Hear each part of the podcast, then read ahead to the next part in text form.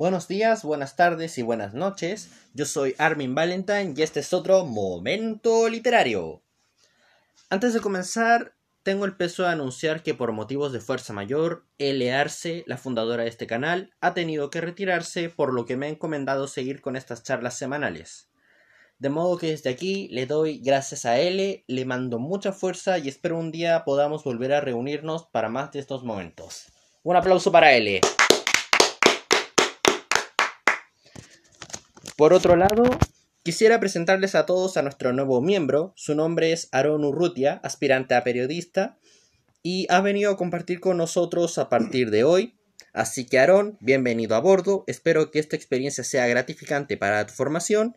¿Y algo que quieras decirle a nuestro público? Bueno, esperar que em, pueda aportar con mi granito de arena durante todo este tiempo que esté en momentos literarios. Y eso, Gracias, Aaron. Un placer. Espero que esto, como dije, sea gratificante y que puedas aportar. Y yo sé que serás un aporte ya que te conozco y sé que manejas bastante cómo componer una historia y sobre todo cómo comunicarte. Y bueno, ya sin más preámbulos, comenzamos el nuevo tema de hoy. Es sabido que sin mal no existe bien, de modo que no puede haber héroes sin la intromisión del villano. Después de todo, es el villano quien detona el conflicto por el cual va a empezar la historia. Y a lo largo de la historia hemos tenido un sinfín de ejemplos. Entre los más mencionados seguramente saldrán nombres como Lord Voldemort, Darth Vader o el Joker, nombres que hasta el día de hoy son sinónimo de malicia así como de grandeza. Pero ahora, ¿por qué razón grandeza? ¿Qué tienen estos personajes que los hace tan especiales y los hace tan reconocidos hasta el día de hoy. Aaron, ¿tienes alguna mm, idea de por qué esto es así? Bueno, en primer lugar podría ser por el hecho en el por el método en el que estos personajes están construidos. Hay que tomar en cuenta de que para construir un personaje se necesita darle una personalidad y por sobre todas las cosas un propósito. No, no solamente hay que tener características físicas eh, que llamen la atención, sino que el cómo es el personaje hace que al final una persona pueda no solamente sentir su causa, eh, tener, eh, tener una percepción más profunda de ese personaje, sino que también pueda sentir que está bien justificado. Este es un problema que, que durante varios tiempos durante mucho tiempo he encontrado en muchos villanos y es el hecho de la justificación. Y creo que eso es lo que hace que estos villanos sean villanos memorables. Creo que la forma en que están construidos y por sobre todo la justificación que estos villanos tienen es lo que hace que hayan sido tan recordados y sean tan recordados por las personas que hoy en día viven en este mundo geek por así decirlo. Tú dices que es más que solo la presentación. De hecho, si pensamos en qué hace a un buen villano y sobre todo qué marca la diferencia entre un super villano, es imposible no pensar en Megamente y su tan célebre frase, la presentación. De hecho, si pensamos en Darth Vader, un ejemplo de cómo sintetiza esta frase de la presentación va en aquella escena en Rogue One cuando acaban de robar los planos de la Estrella de la Muerte y la tropa rebelde está huyendo, pero justo hay un problema en la puerta y se quedan atrapados. En eso se va la luz, está todo oscuro y se escucha el clásico y un sable de luz se abre y tenemos a Darth Vader avanzando haciendo pedazo a cuanto rebelde se le cruce esa simple escena demostró lo increíblemente aterrador que es este villano, lo implacable que es y que está dispuesto a acabar con quien sea con tal de cumplir su objetivo. Porque también, ¿qué sería un villano sin tener un objetivo? A pesar de que en su tiempo se parodió mucho esta idea de querer conquistar el mundo, algo que se ha dado en el último tiempo es darle complejidad a esa idea. si pensamos en el caso de Voldemort, hay una razón por la que Grindelwald le está sacando mucha ventaja hoy en día. Y es que su idea de dominar al mundo mágico va más allá de solo buscar el poder. De hecho, ahora que leí la piedra filosofal de nuevo, hay una frase que dice Voldemort a Harry, que no existe el bien ni el mal, solo existe el poder y las personas que son demasiado débiles para buscarlo. Y si lo comparamos con la, como tú decías, la motivación de Grindelwald, él vuelve más explícito lo que Voldemort buscaba, y es que los magos ya no tengan que vivir escondidos bajo una alcantarilla, mientras que los humanos viven felices tomando té. Y precisamente en el caso de Grindelwald es todavía más salvaje, sabiendo que esta historia ocurre poco después de la Primera Guerra Mundial una época donde murió gente, donde se crearon las primeras bombas de gas, donde se masacraron civiles y toda esta idea de que los magos tengan que vivir escondidos para que el control esté en manos de incompetentes, pensando Piñera, en Trump, Bolsonaro. Y es hasta entendible que Grindelwald quiera sacar a los magos a la luz porque considera que su modo de gobierno tal vez va a ser mejor que lo que estaban haciendo los moguls en ese entonces. A diferencia de Voldemort que solamente pensaba en el genocidio. Exacto, sería algo así como contrastando con la historia, podríamos tomar que Voldemort vendría siendo una especie de representación de Hitler, que básicamente quisiera, quiere eliminar a todo el que se interponga en su camino, mientras que en el caso de Grindelwald, vendría siendo eh, un líder imperialista. ¿En qué sentido? Eh, como, como, ese, como Armin mencionó, em, esta historia ocurre después de la Primera Guerra Mundial. Y ese pensamiento de Grindelwald me hace recordar mucho a lo que fue antes de ese periodo, el periodo del imperialismo, el cual eh, ocurrió post independencia de Latinoamérica y que empezó con eh, la conquista de África debido a que ya habían perdido peso en, el, en nuestra región. Em, y ese hecho de que eh, está, tener el control sobre otros pueblos que creen que lo están haciendo mal o creen que son incivilizados, en este caso de del, del imperialismo, creo que contrasta muy bien con la idea de, de Grindelwald de querer eh, que los magos se pongan por sobre eh, las personas comunes o los magos. Ahora, también otro tema que va en cómo se está presentando hoy en día los villanos es que intentan justificarlos por medio de la pena. Y ya que mencionamos a Voldemort, algo que pasa en el misterio del príncipe al contar su origen, intentan darle el contraste, perdón, el paralelismo con la vida que toma Harry. De hecho, en la cámara secreta algo interesante que pasa cuando Harry conoce a Dobby es que él dice y yo que me sentí un miserable por tener que pasar otras cuatro semanas con los Dursley. Y de por sí la vida que le dieron los Dursley fue un asco. Y en el caso de Voldemort se descubre que su vida también fue un asco.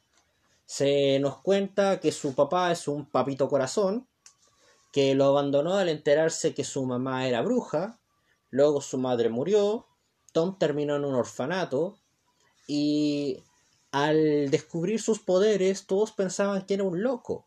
Lo tenían en un psiquiátrico, tenían que hacerle exámenes cada cierto tiempo. Y él vio ese lado más negativo de la sociedad.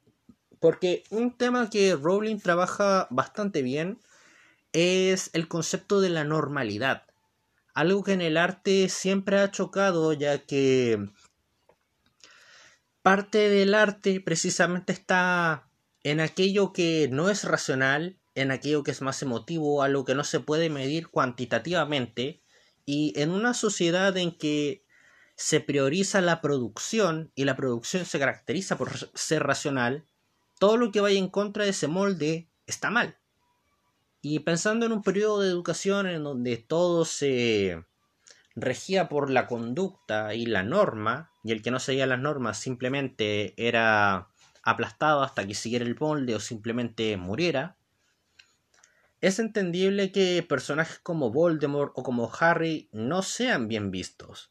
De hecho, ya perdí la cuenta todas las veces que tío Vernon dice la palabra anormal desde la piedra filosofal.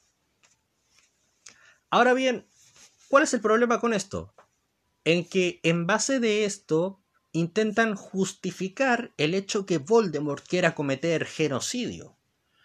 Otra diferencia, como se mencionó hace un momento, con Grindelwald, que tiene esta idea más global, más política, donde va más allá de simplemente destruirlos porque me hicieron daño, sino que ve un modelo sociocultural, sociopolítico y ve que es deficiente y él está proponiendo algo mejor, por así decirlo, o un modelo que funcione de una manera no tan destructiva, pero hay un problema. Para establecer el modelo hay que sacar el modelo anterior y eso implica sacar a todos. Y todos es todos. Si no es cortando con la cabeza, no sirve.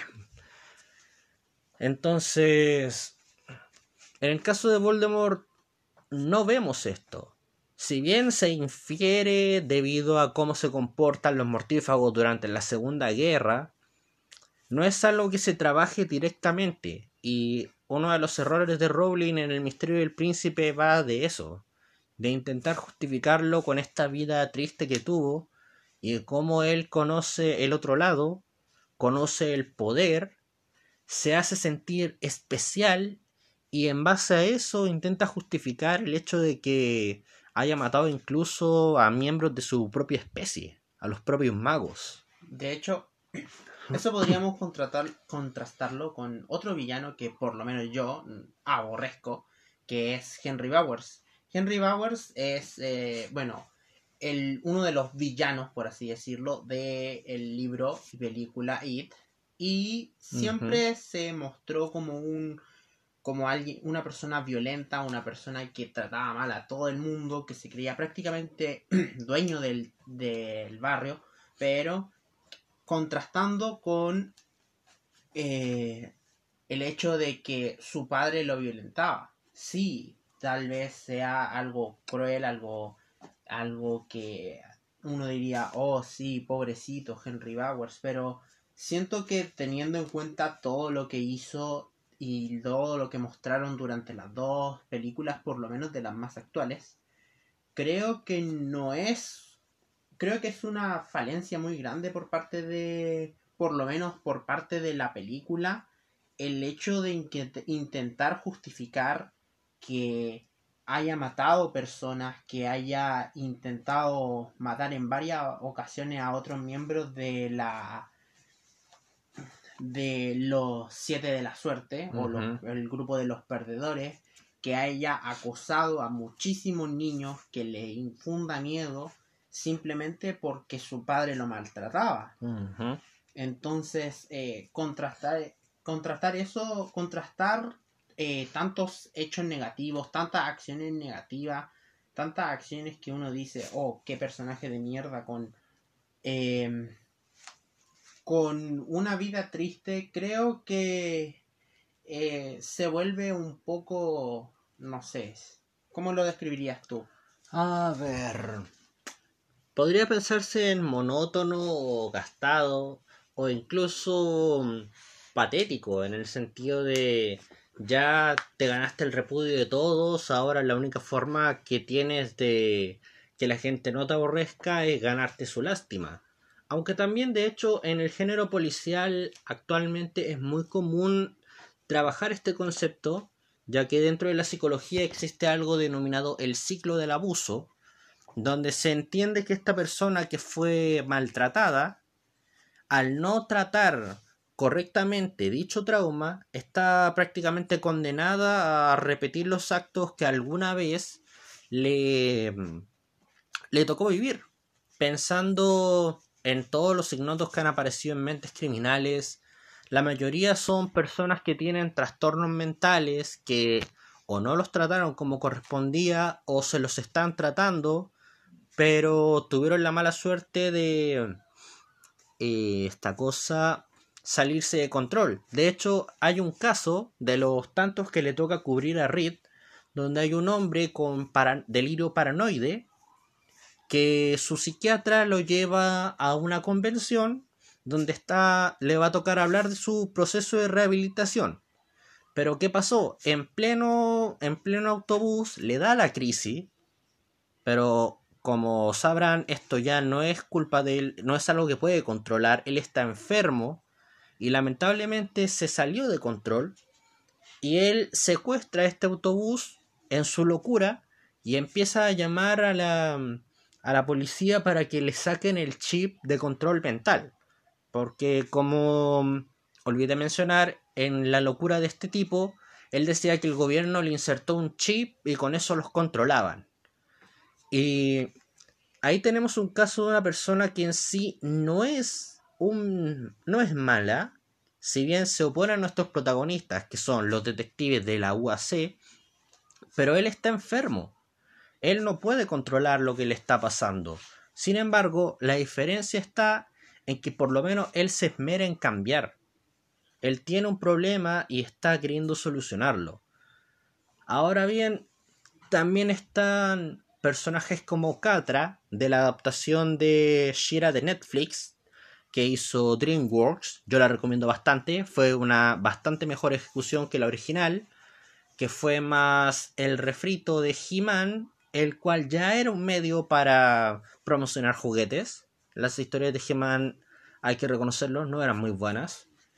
Y en el caso de Catra, vemos a una chica que vivió al lado de Adora, la protagonista, y que siempre estuvo a la sombra de ella, fue maltratada por Shadow Weaver, fue humillada. Ella trató siempre de ponerse a la par de Adora para que de alguna forma la trataran con respeto, con amabilidad.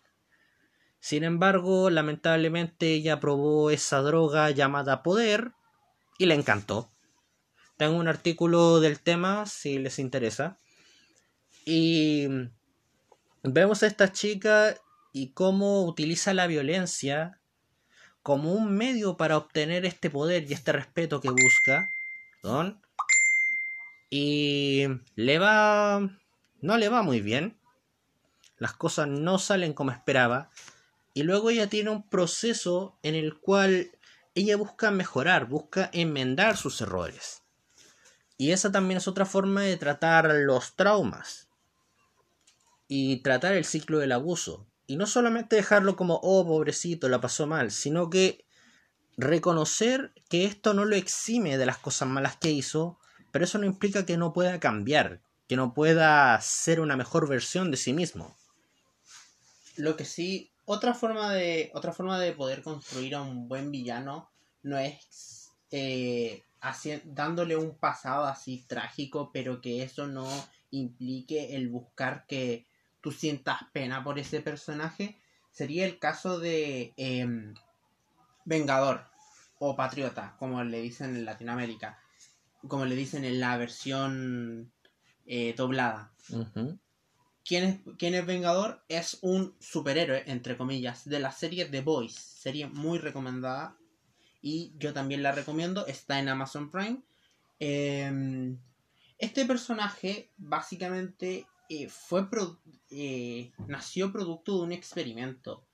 Y su em, lo antisocial que es durante toda la serie, sus trastornos antisociales, su machismo desenfrenado y su y su deseo por tener la atención de la gente y de ser un ídolo para todo el mundo va de la mano de un pasado que está muy bien construido porque, bueno, eh, él fue básicamente el resultado de un experimento, de eh, la utilización de mm, una, un líquido que transforma a las personas en superhéroes.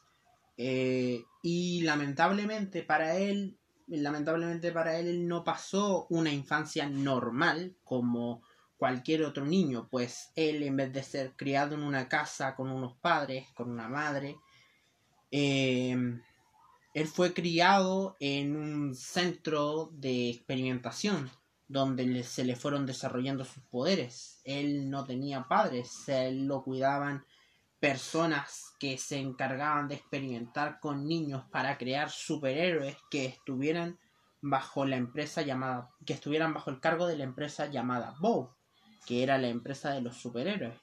Por lo tanto, el hecho y aquí va el punto que estuve mencionando al principio, su justificación la justificación de por qué se comporta así tiene mucho sentido, ya que él, a diferencia de otros villanos que hemos visto, no vivió, bueno, sí hay otros villanos que vivieron en entornos difíciles, pero él vivió en un entorno muy difícil, ya que él no vivía en una casa, él no vivía en en un lugar así barrio bajo y quiso destruir a la gente de la alta sociedad, no, él vivía en un lugar en el cual estaba aislado, en el cual no conocía a las personas, no conocía cómo relacionarse con las personas, no conocía el mundo.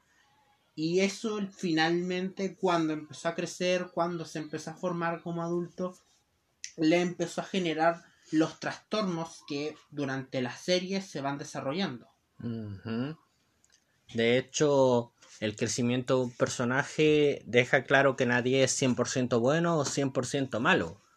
Pero por otro lado, pensando un poco en aquellos villanos que ya son maldad pura, que son narcisismo en su extracto más puro, y no pueden sentir placer con otra cosa que no sea causar daño, aquí ya entramos en otro terreno. Ahora, si bien es cierto, en su libro eh, más allá del bien y el mal, así como en el origen de la tragedia, Friedrich Nietzsche define que lo que entendemos como bueno o malo, al final termina siendo político. Termina siendo un constructo que un grupo dominante establece para nosotros como bueno o como malo, y que lo que entendemos como la dicotomía entre héroe y villano no es más que la representación de el enemigo político que amenaza el status quo de este supuesto grupo de héroes. De hecho, en el origen, perdón, Esquilo, en sus tragedias, y Nietzsche de hecho lo menciona, tiene la cuenta la batalla de las Termópilas y nos presenta a los persas y a estos espartanos. ¿Y qué dijo Nietzsche de esta obra?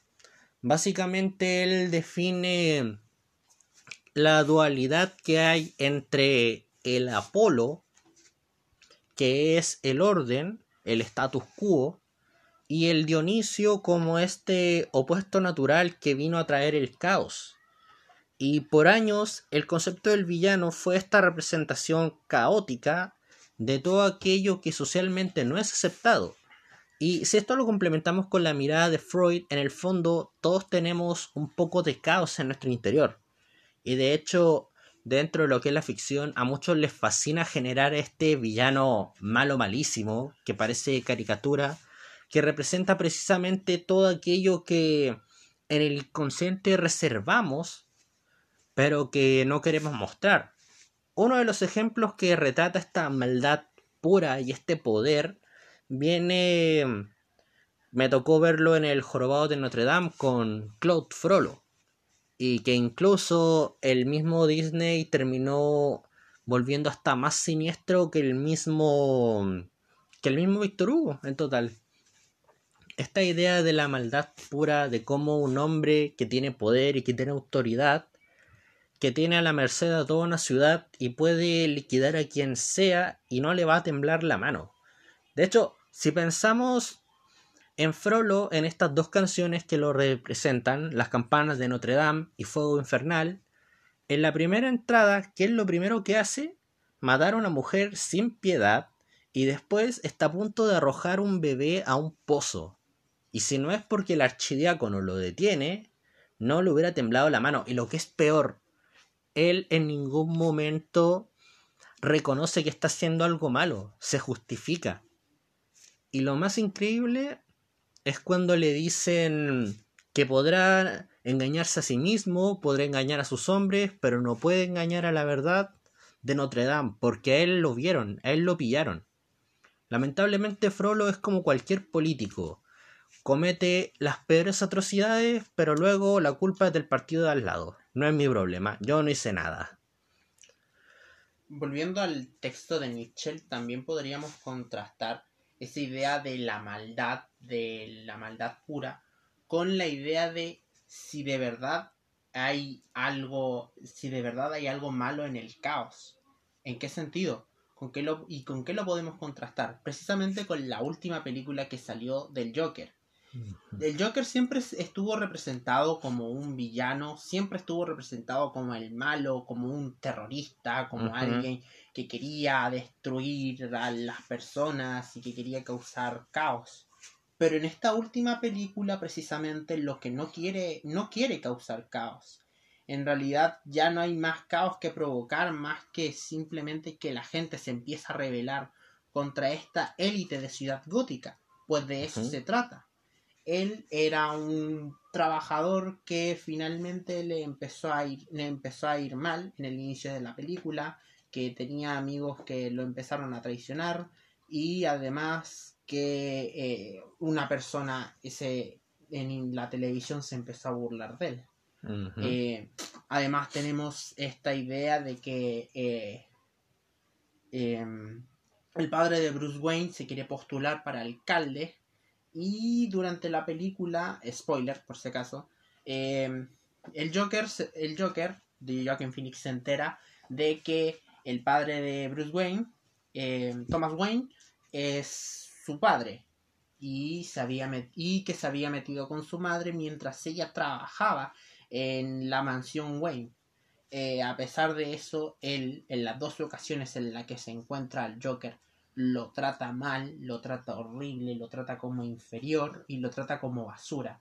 Y de hecho, a la misma ciudad, a las mismas personas de Ciudad Gótica las trató como basura después de los incidentes, después de muchos incidentes que habían ocurrido y sobre todo después de que el Joker, luego de, de que el Joker en una escena en el metro eh, matara a tres personas, las cuales eran de parte de la élite, cosa que a la, si bien a la gente le gustó, eh, a esta élite no le gustó mucho, pues veía eh, amenazado su status quo mediante esta persona vestida de payaso que había asesinado a tres personas luego de que éstas acosaran a una chica, la cual después salió corriendo y no se supo más de ella. Exacto. Em, y luego de eso, luego de lo que pasa en el programa de televisión, que al final mata al, al locutor que se había burlado de él y de su show de y de su show en un café em, empieza a generar una revolución y una revuelta en Ciudad Gótica que finalmente termina con la muerte de Thomas Wayne y con la invasión a muchos lugares de lo de este de estas personas pertenecientes a este status quo logrando finalmente que su objetivo se cumpliera. Mm. Ahora, teniendo en cuenta eso, ¿Es el Joker en esta película un villano? ¿Es verdaderamente el villano el hecho de que por querer hacer que la gente se rebelara contra estas personas que lo seguían oprimiendo? Hmm, buena pregunta. Ahora, cuando hablamos de villanos relacionados con un sistema, también últimamente se está dando esta idea de, algunos lo llaman ecofascismo, donde tenemos a este nihilista que dice que el problema son los humanos. Los humanos que contaminan, los humanos que matan gente, los humanos que cometen mil pecados y van con este complejo de Dios para ser este juez, jurado y verdugo a esta humanidad que solo causa problemas. Un ejemplo de esto serían Kira, que si bien es un protagonista, pero su esencia es la de un villano. También tenemos a Thanos, si bien este dice que la humanidad ha llegado a un punto en que no hay suficientes bocas para alimentar a todos, así que la solución es matar a la mitad. Y lo gracioso es que, si bien su plan emula las palabras de John Malthus en el siglo XIX, si no me equivoco, el cual decía que el problema con las riquezas de una nación es que los pobres tienen muchos hijos y como son muchos hijos no pueden eh, usar los recursos, no hay suficientes recursos para mantenerlos a todos. Lo gracioso es que en ese entonces no había contrato de trabajo, les pagaban salarios miserables y uno de los casos más famosos fue la industria salitrera en Chile donde les pagaban con fichas hasta hechas de cartón y los pulperos les subían los precios, les vendían la pomada con la pesa y si ya se le acababan las fichas, sonaste, no hay más comida hasta fin de mes, así que se pueden imaginar cómo era vivir en una salitrera. ¿Y cuál es la solución de Malthus? Es que todos esos pobres mueran, así no están gastando recursos. Y Thanos se basa en este discurso para juntar las gemas. Algo similar pasa de con Ultron, el cual literalmente pasó cinco minutos en internet y dijo, oh no, los humanos son la peor basura, hay que eliminarla. Y en el caso de Ultron refleja mucho lo que es el reaccionarismo detrás de una generación particular que le tocó ver un siglo entero de guerras y pasar de un siglo XX de guerras a un XXI en más guerras y que ya llegó a eso se suma un calentamiento global, se suma un incremento en la violencia y para muchos la solución termina siendo el genocidio. Samasu en Dragon Ball de hecho corre con esta idea, aunque el problema con este concepto va de la mano de que generaliza mucho y se, no se dedica, se dedica a ignorar aquellos aspectos positivos que representan a la humanidad. De hecho, uno de los errores de mm, Toriyama con ese personaje fue poner a Samasu en un planeta en el cual avanza mil años y pasan de la edad de piedra a establecer los primeros grupos sedentarios precisamente el año donde se empiezan a pelear entre las bandas tribales por los mejores terrenos. Y es como, mira, ese es el avance. No, pues eso es solamente una etapa. Se puede avanzar mucho más. Y yo creo que el error de esta clase de villano es que toma esta mirada nihilista y olvida pone estos tipos que son en sí en palabras bien simples, son ingenuos. No ven más allá de su ombligo y al final terminan muriendo por una causa que es en vano. En el caso de Ultron, terminó siendo destruido por nada. Thanos, cuánto se esforzó para que su famoso plan terminara hecho polvo. Y en general, esta idea de Malthus tampoco consideró todos los cambios que implicó la llegada del siglo XX, las mejoras en el mundo laboral, la protección al, la protección al, emplea, al empleo y sobre todo después de la Primera Guerra la inserción de la mujer en el mundo laboral, la cual cambió completamente la forma en que se organiza el mercado. Y... Mm, ¿Otra idea? Bueno, eh, como para ir así como empezando a cerrar la idea y empezar con lo. ir con esta obsesión que algunas empresas tienen de crear villanos sorpresa. Una de las cosas más difíciles de hacer y una de las cosas más mm. complicadas por el mismo hecho que estábamos hablando. La justificación. ¿Qué es lo que hace que un villano sea villano? lo que el motivo por el cual él está actuando de esta forma. Por ejemplo, Thanos, yo por yo no me encuentro tan buen villano por el hecho de que básicamente se basó solamente en su planeta para decir que el universo tenía recursos limitados.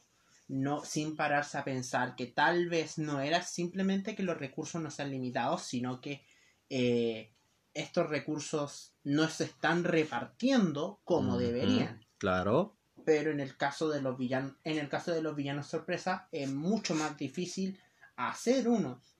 Que para tomar en cuenta esta idea, voy a referirme a Pixar, que tiene muy buenas películas, pero el detalle es que las mejores películas de Pixar son aquellas en las que no hay villanos, precisamente porque la muchos de los villanos que tiene Pixar son villanos sorpresa y lamentablemente estos villanos están muy mal construidos.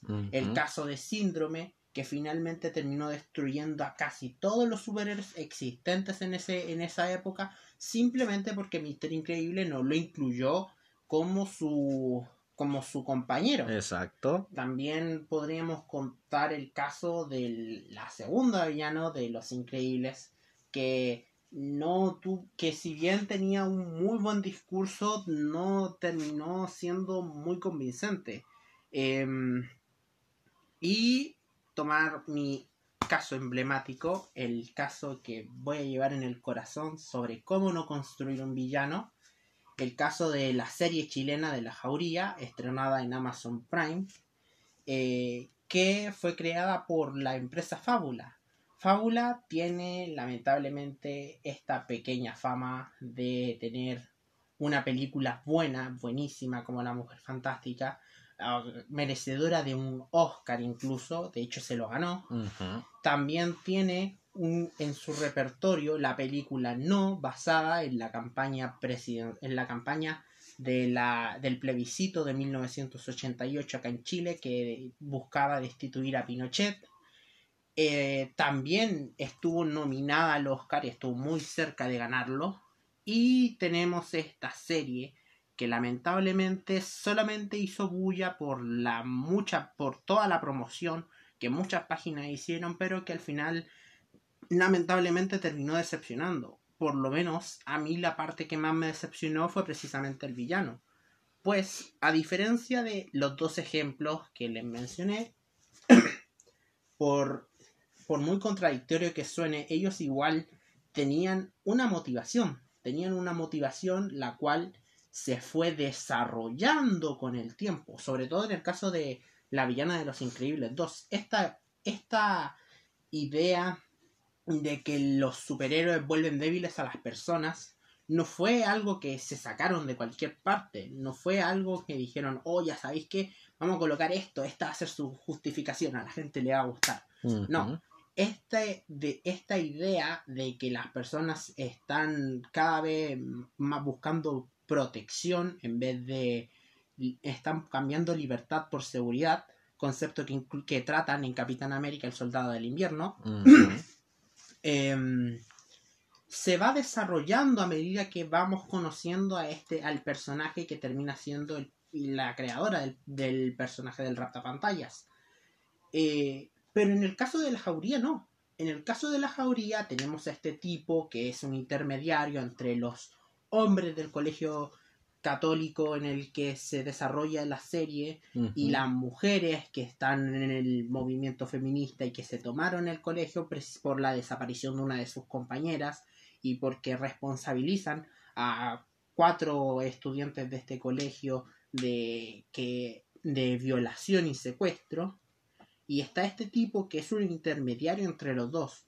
¿Cuál es el problema? Que jamás, jamás, jamás durante todo, durante los ocho capítulos, bueno, durante los, los siete capítulos de los ocho de esta serie, se desarrolló una idea de que él estuviera, tuviera ese como odio a las mujeres. No, jamás se desarrolló. Y creo que ese es un gran problema que muchas muchas películas y series tienen. El caso de Zootopia también lo podríamos contrastar. Esta oveja que no, que casi ni tiene desarrollo y que simplemente es la que está por debajo del, del, del alcalde León Sales, eh, finalmente termina siendo la villana y se justifica en algo que uno dice, ¿y, y de dónde se sacaron eso? En el caso del, del villano de la jauría, se justifica con que al final, eh, durante todo su viaje en México, descubrió que el problema era que las mujeres siempre fueron inferiores y que al final era su naturaleza ser inferiores al hombre. Y es como que, ya, pero durante toda la serie, ¿Dónde dice eso? ¿Dónde nos da una idea, una pista de que podría ser esa la razón por la que el alfa, porque, porque la jauría trata de un grupo de personas que se hacen llamar así, que juegan un juego en el cual secuestran mujeres, las violan y las matan. Eh, ¿En qué momento este alfa, que es el líder de toda esta organización, nos da un indicio de que, de que esta sea su idea? Y además de ser, además del hecho de que es una idea absurda, ya que ya sabemos que esto de la naturaleza ya no va con nosotros los humanos. Obviamente cada humano tiene un instinto, pero esto de que las mujeres sean eh, inferiores por naturaleza ya es algo que no da. Que no da. Tal vez da si viviéramos en los años 50, cuando el machismo era muy alto y, se, y la jauría se volviera una serie revolucionaria por tratar de, de, de, ver como malo el hecho de que los hombres pensaran eso. Pero ya en el siglo XXI, con todo lo que ha ocurrido, creo que el que una persona tenga ese pensamiento y que en eso se base para construir toda una organización criminal que buscaba matar mujeres, creo que... ¿Cuántos serían? ¿Como tres en 100 millones? Entonces, eh, creo que el problema de los villanos sorpresa, de los villanos que se revelan ya cuando vamos en el final, es precisamente eso, el hecho de que para construir ese tipo de villanos uno tiene que ir mostrando cómo se desenvuelven con el tiempo y mostrar un buen desarrollo, cosa de que a uno un, cuando revele que es el villano, uno diga, ah, sí, mira, en esta parte y en esta parte de este discurso, y uno empieza a ver que todo lo que el, la forma en la que se desarrolló este villano durante la serie conecta con esta idea que tiene y con esta justificación que tiene cuando revela que es el villano. Y bueno, ya para ir cerrando, solo nos queda dar nuestras conclusiones. En mi caso puedo decir que la clave para que un villano sea bueno, una parte importante, si bien siempre será la presentación, pero la otra parte también es importante, que también es importante, va en cómo ¿Qué lo motiva a entrar a este conflicto? ¿Cuál es su razón de ser? ¿Cuál es su lógica? Su pensamiento? Porque podemos tener una idea, una noción política más compleja o podemos tener cosas tan simples como un trastorno mental que va más allá de su control. Ahora, si trabajamos con textos políticos, es importante que sepamos cómo estamos trabajando dicho contexto y en qué nos estamos basando. Si tomamos el caso de Thanos, podemos ver el discurso de Malthus, pero si vemos la aplicación concreta del discurso de Malthus, vemos que el discurso tiene una falencia fuerte. Y si no consideramos esa falencia, dicha falencia va a pasarse a nuestro villano y al momento de ejecutarse vamos a ir con problemas. Ahora, también está el hecho de que si vamos a darle un pasado, un origen, debemos tener cuidado con cómo presentamos este pasado, ya que si queremos apelar a la lástima, corremos el riesgo de que el lector nos escupa en la cara, no nos compre. Pero si intentas dar esta idea para construir una perspectiva un poco más amplia, donde a él se le presenta un problema e intenta ir como una solución, o bien simplemente pensando en lo que mencionaron con el Joker, vemos esta sociedad tan corroída que ya ya no hay no hay más caos que agregar. Pero sí es cierto que hay que tener cuidado a la hora de dar un origen a este villano, ya que si apelamos a la lástima puede que no nos funcione. Pero si queremos dar un origen como un temple, tal vez podamos empatizar con él si son situaciones que más de alguno habrá vivido. Un ejemplo de esto sería Spinel de Steven Universe, que es una gema la cual quiere vengarse de Rose y por ende de Steven, debido a que Rose la traiciona y la abandona en un planeta por millones de años, y cuando se entera de la nada que Rose le ha mentido, se enfurece y decide tomar venganza. Entonces ahí hay una hay un trasfondo lógico para entender el dolor por el que está pasando de este personaje. Así como también tenemos el ejemplo del Dr. Callahan en Big Hero 6, el cual intenta vengarse de este empresario, Craig, creo que se llamaba, debido a que en uno de sus experimentos se le ocurrió mandar a su hija en un agujero de gusano y el experimento salió mal y por supuesto la hija quedó atrapada y no la pudo no pudo salir. Él perdió a su hija por culpa de un experimento que él sabía que no estaba listo y él trata de vengarse con motivos.